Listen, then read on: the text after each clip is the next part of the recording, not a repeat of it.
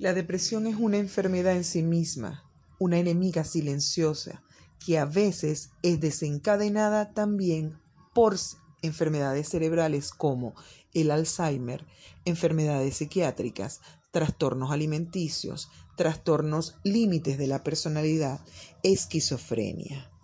La depresión tiene como final el suicidio si no es tratada y gestionada a tiempo.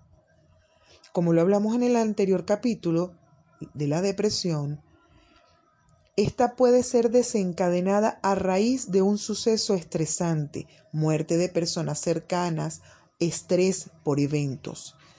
Todas las personas son diferentes y lo que estresa a una, a otras no.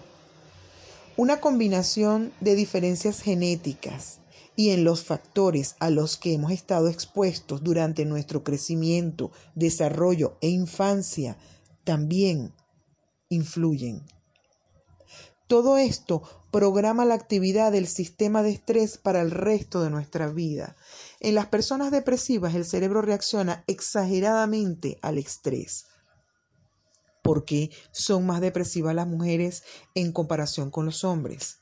Los estrógenos las hormonas femeninas estimulan el eje del estrés y la testosterona masculina lo inhiben, por lo cual la mujer es más propensa a padecer la depresión. También existen medicamentos que desencadenan depresión. Existen personas que con los cambios de estación, invierno, verano, experimentan bruscas alteraciones emocionales y es llamado trastorno afectivo estacional. Está también la depresión bipolar, que desencadena episodios depresivos e hipomaníacos que van de la mano con grandes cambios de humor y con explosiones de energía. Tenemos la depresión unipolar, que es una depresión melancólica con fuerte trastorno del sueño y vigilia, falta de apetito. Es importante resaltar que la depresión inducida por medicamentos aumentan las ganas de dormir y comer. Inclusive, debemos también hacer una acotación, en personas que no toman el sol aumenta el riesgo de depresión por ausencia de vitamina D. Como hemos visto, hay varios factores que pueden desencadenar la aparición de la depresión o agravarla.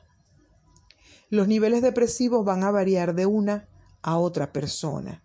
Lo importante es identificarla, aceptar que la tenemos y buscar ayuda si es necesario. La vida es bella y nada debe hacerte sentir ganas de acabar con ella. Nadie puede decir que es fácil, pero sí te puedo decir que vale la pena intentarlo. Al fin y al cabo tenemos una sola vida. Es muy corta para desperdiciarla. No le cedas el control de tu vida a nada ni a nadie.